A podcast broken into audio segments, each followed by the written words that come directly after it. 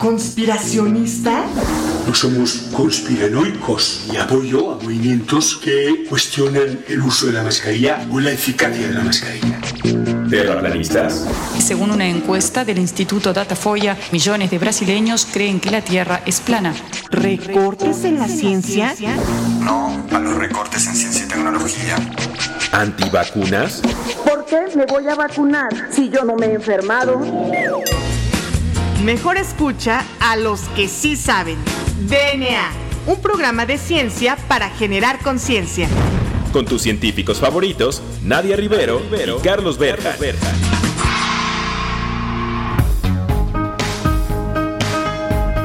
Hola, hola, hola, bienvenidos a una edición más de este su programa favorito sobre divulgación de la ciencia DNA. Yo soy la doctora Nadia Rivero y me acompaña como en cada jueves el famosísimo doctor Juan Carlos Gómez Berjan.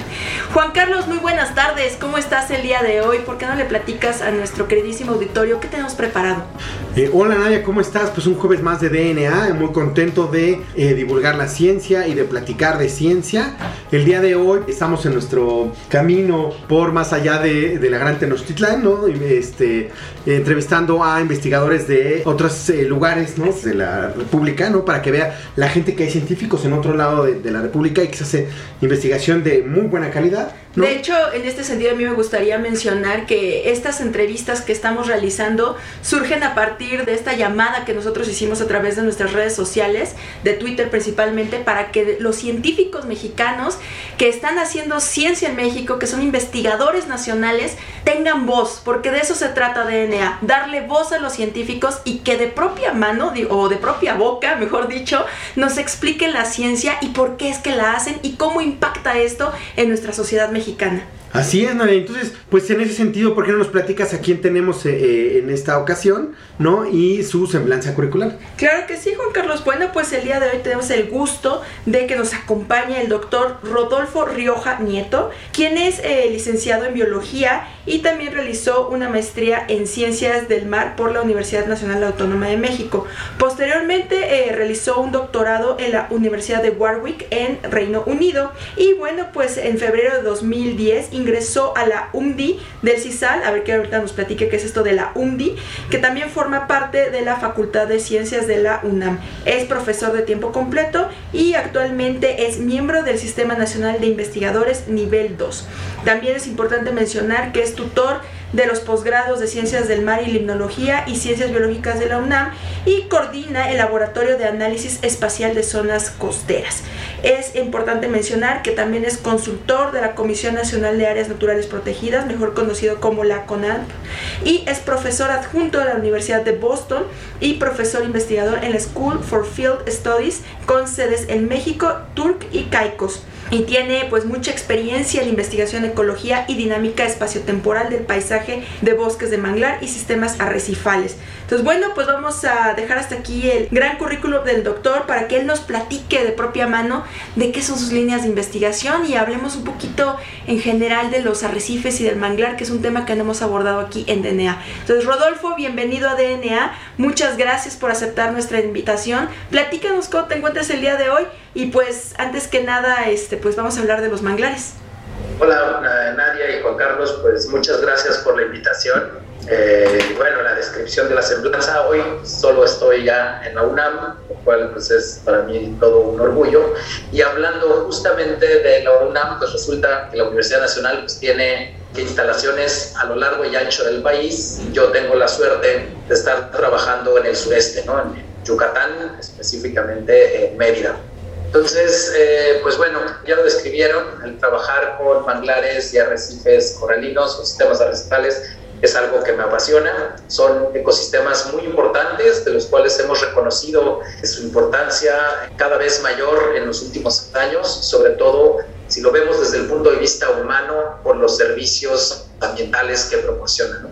Entonces, ya sea como reservorios de zonas donde podemos aislar el dióxido de carbono, ¿no? sabemos que es una de las principales causas del cambio climático, por lo tanto alteración pues sí, de los ecosistemas, funcionan como barreras naturales de protección, ¿no? ante huracanes y tormentas, funcionan como áreas donde las especies de, de, de importancia comercial, ¿no? aquellas que nos gusta comernos cuando vamos a la playa, pues durante alguna parte de su ciclo de vida están en los manglares y pues eh, si, si estos no existieran, pues simplemente estas especies no pueden crecer. Además de pues, ser sitios muy, muy eh, interesantes o atractivos, sobre todo para el turismo. Sabemos que en el sureste del país, hoy, este, digamos, el Caribe mexicano, la península de Yucatán, pues es uno de los polos de desarrollo turístico que si lo vemos desde el punto de vista biológico, del cual provengo, pues en realidad estos sitios están ahí o esos hoteles están ahí, el comercio, el dinero que generan, gracias a los ecosistemas que eh, en estos lugares se encuentran, específicamente pues, los bosques de manglar y los sistemas arrecifales. Eh, oye, ¿y qué es, eh, hablando de esto, la, pregunta que yo siempre hago, Rodolfo, ¿qué es para el público que no es experto en el tema, qué es eso de un bosque de manglar? ¿Y qué es eso de un sistema arrecifal? ¿Cómo se come? Que creo que sí, en esta ocasión creo que sí tengo razón, se puede comer. Ah, pues mira, los bosques de manglar, pues, o sea, los mangles en México principalmente tenemos cuatro especies. Mangle rojo, mangle negro, botoncillo y mangle blanco. Nosotros, los comunes personas que vamos a la playa y vemos estos árboles que les gusta crecer donde haya agua salada en combinación con agua dulce, que forman estas estructuras como si tuvieran, pues ahora sí que patas, ¿no? Que es así como la idea general del mangle, pues eh, resulta ser que, como les decía, son extremadamente importantes.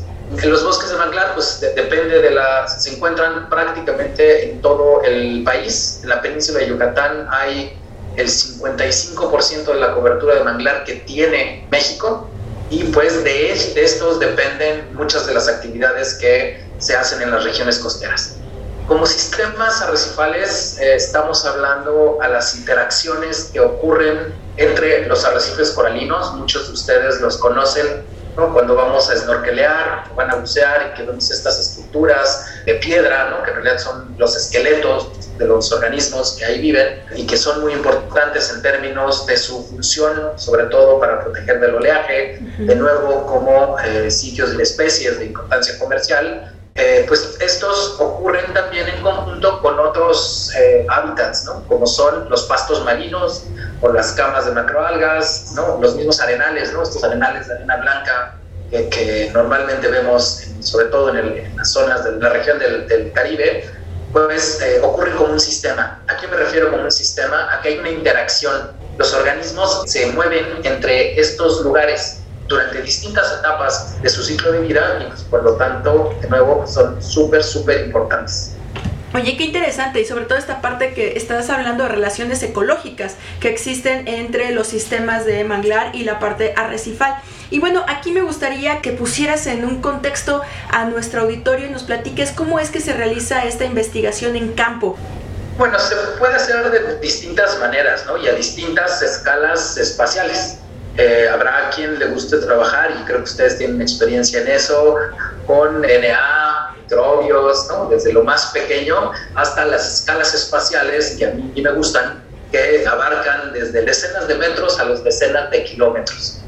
Esto haciendo uso de herramientas que resultan ser muy útiles como son las imágenes satelitales o las imágenes obtenidas por drones, que, no son, que son imágenes no iguales a las que uno toma con una cámara como del celular, ¿no? Son, son imágenes que obtienen información de todo el espectro electromagnético, es decir, de toda la luz que nosotros podemos observar y de la que no podemos observar, y a partir de su análisis, pues nosotros podemos inferir distintas características, ¿no? O utilizarlo como, por ejemplo, hacer mapas de dónde están las cosas y qué tanto hay. Una de las experiencias que, que tuve poquito después de salir de la maestría como consultor en la Comisión Nacional de Áreas Naturales Protegidas, ¿no? en, en Cozumel, pues la primera pregunta o de las primeras preguntas que tuve pues fue ¿qué hay? ¿no? Este, ok, esto es un parque, es el Parque Nacional Arrecifes de Cozumel, este, pero ¿qué hay y, y dónde está? Y, y, en esos tiempos, pues eran pocas las personas que hacían uso de estas herramientas y resulta que lo único que había era una imagen satelital de Cozumel. Hoy en día, pues ya podemos saber qué tanta área de arrecife hay, donde se encuentra, dónde están los bosques de manglar, dónde están los pastos marinos, dónde están los arenales y sobre todo podemos comenzar a saber cómo han cambiado, cómo han ido cambiando a lo largo del tiempo. ¿no? Este, ya pasamos de, esta etapa de utilizar imágenes satelitales, sistemas de información geográfica, es decir, sistemas de cómputo para su análisis. Ya pasamos de la etapa de solamente generar un mapa o saber qué había hace algún tiempo a lo que hoy, este, a cómo va cambiando. Consideremos que eh, podemos tener imágenes satelitales disponibles desde principios de los 80 entonces, haciendo una serie de estandarizaciones, técnicas de análisis, obteniendo datos en campo, pues podemos saber cómo eran nuestros sistemas en 1980 y ahora cómo son en el 2022. Yo tenía la duda, eh, nos platicabas de la fotogrametría este, en 3D. ¿Qué es eso? Muy buena pregunta, Juan Carlos. Uno de los aspectos lo aprendimos a usar con el uso de drones. ¿no? Para cuestiones científicas los utilizamos para sacar eh, imágenes. Estas imágenes las pegamos, ¿no? Existe un procesamiento para llevar a cabo eso. Y además, como son imágenes que se sobreponen una con otra, podemos verlas de manera tridimensional. Entonces hemos utilizado estas técnicas de fotogrametría. En lugar de utilizando drones, pues utilizamos buzos y lo que hacemos es que con un grupo de buzos bien entrenados sacamos 700, 800 fotografías de una zona, de un arrecife. Estas fotografías las pegamos, forman una sola imagen, generamos un modelo tridimensional. Particularmente hemos visto que si bien es más tardado, algo que a nosotros, sobre todo los que trabajamos en conservación de sistemas, nos interesa mucho es tener programas de monitoreo es decir, programas rápidos que te permitan obtener información eh, correcta y representativa. En sistemas acuáticos esto es todavía más importante porque pues, lo hacemos buceando. Entonces tienes un tanque que tiene un límite de tiempo y ves que también en función de la profundidad pues no puedes estar mucho tiempo utilizándolo. Entonces lo que hacemos es levantar estas imágenes, reconstruirlas y ya en el laboratorio analizamos la distribución de las especies, todas estas especies que construyen los corales y por lo tanto pues, vemos que es una técnica de monitoreo pues bastante eficiente de utilizar.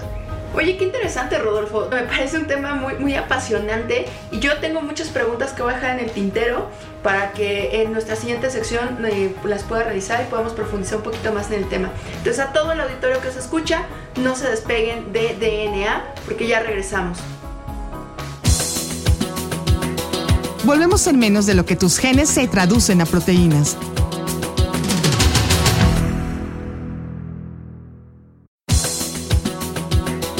Ya recargamos ATP. Continuamos.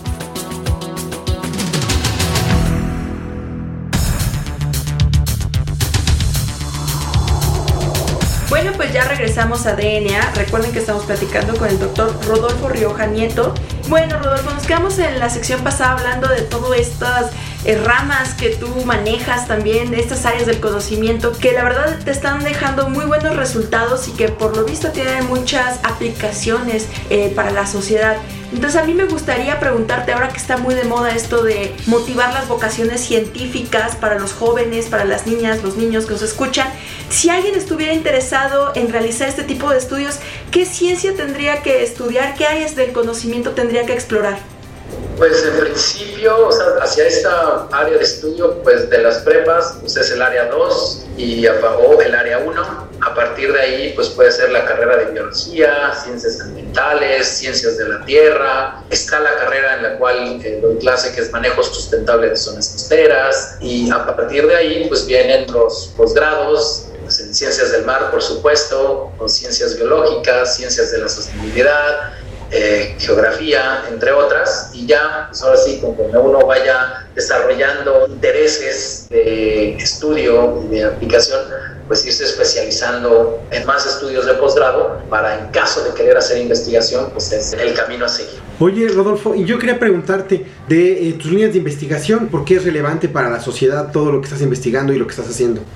Hablar de eso, lo primero que tenemos que hacer es un poquito de contexto, ¿no? Y eso es algo que quizá como científicos hemos fallado en hacer, es transmitir la idea de de nuestros ecosistemas de los cuales dependemos están cambiando.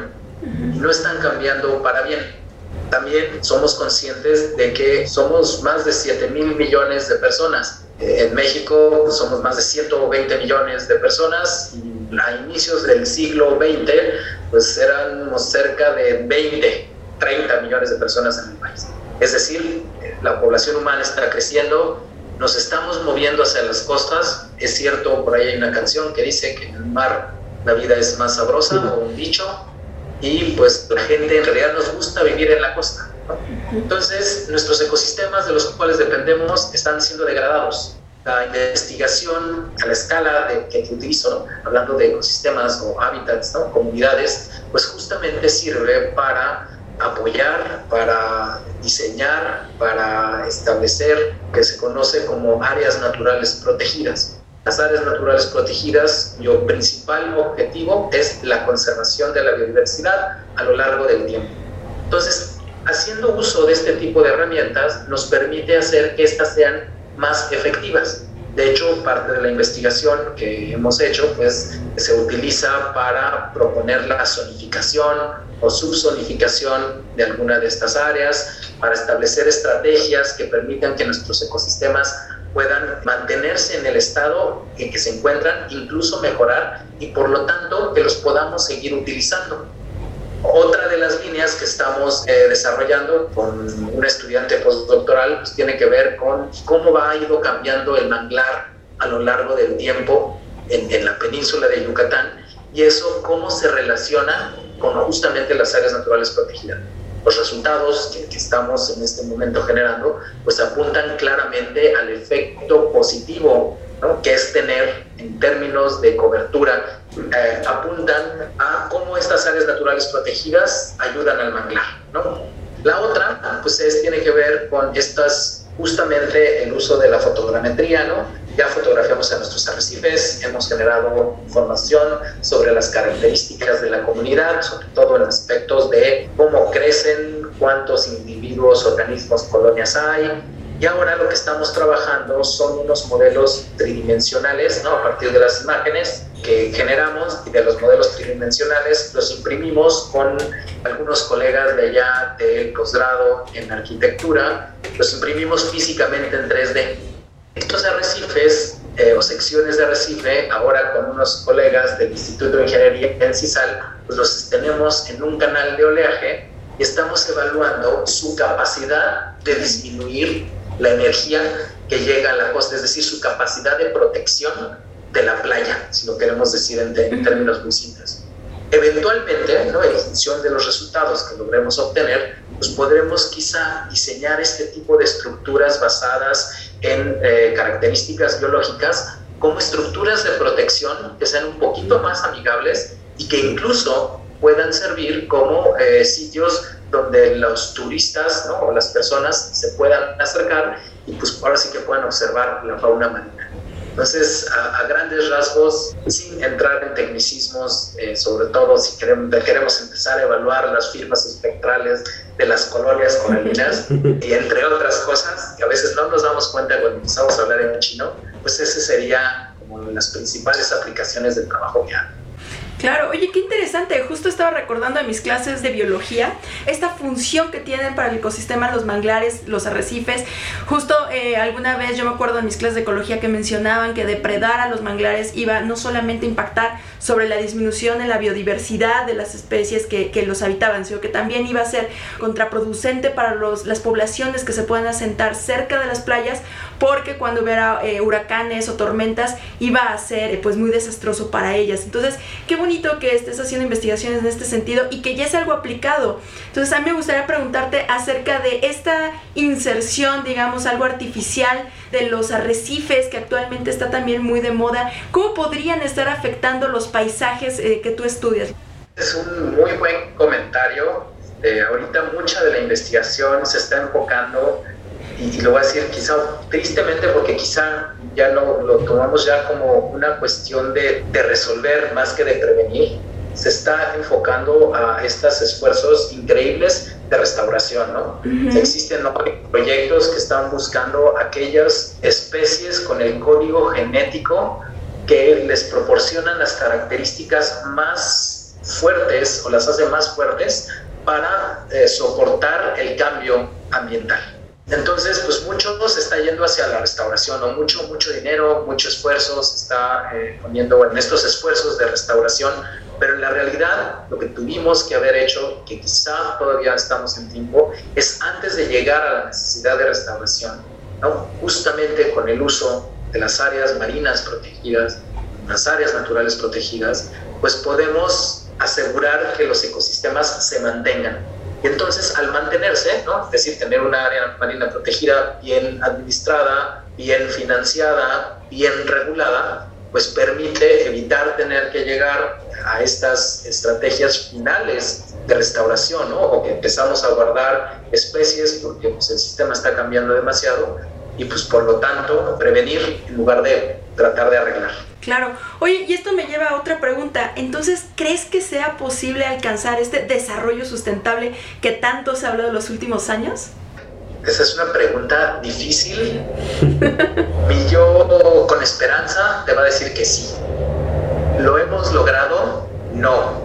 Se ha politizado en algunos aspectos de tal manera que la palabra sostenible o sustentable en programas de desarrollo, sí pero o sea, existe mucho trabajo, muchos colegas, mis colegas en el cual trabajamos, se trabaja con las personas, se trabaja con los lugares, se estudian los ecosistemas, ¿no? justamente transmitiendo este mensaje de decir, si no cuidamos nuestros arrecifes, nuestros bosques de manglar, como, como los tenemos ahora, la consecuencia para las personas que viven de ello, pues cada vez es mayor y he de decir que ese mensaje cada vez se transmite más, ¿no? Hoy hay varias iniciativas o empresas de la iniciativa privada que comienzan a apoyar de manera muy seria, ¿no? Ya no es solamente por poner sostenible o sustentable, no se han dado cuenta que sus ingresos, sus recursos, las personas dependen de, la arena blanca, ¿no? De los arrecifes y comienzan a tener cada vez mucho mayor interés en que se haga investigación real y que justamente lleve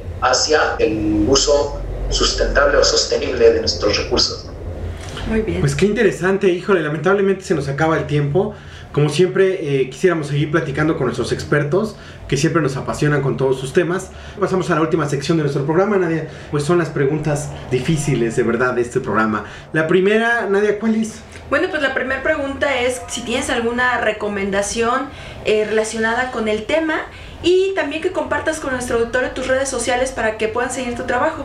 Mira, la primera recomendación, pues yo les diría, parece ser que esta pandemia ya nos permite hacer otro tipo de cosas. Salgan, vayan al bosque de manglar, ¿no? vayan a la playa, vayan a visiten los arrecifes de coral con los sistemas arrecifales. Junto con esa recomendación, cuídenlos.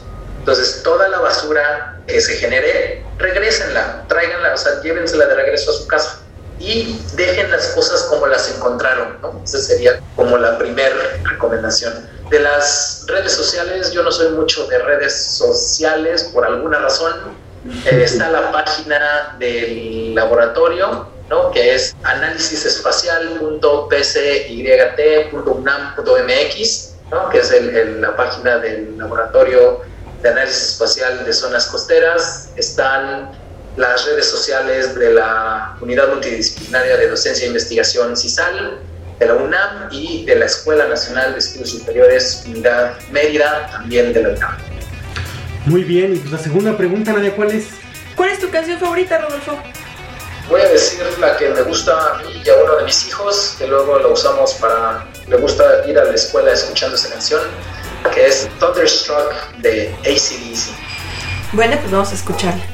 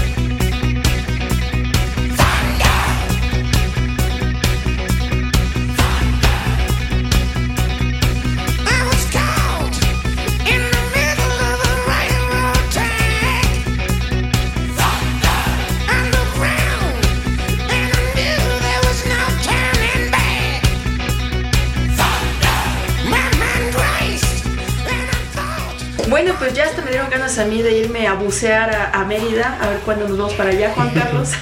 Entonces, pues ya vamos a despedir el programa. Agradecemos la presencia del doctor Rodolfo Rioja Nieto el día de hoy. Muchas gracias, Rodolfo. Esperamos tenerte muy pronto en nuestros micrófonos. Claro que sí, y con muchísimo gusto.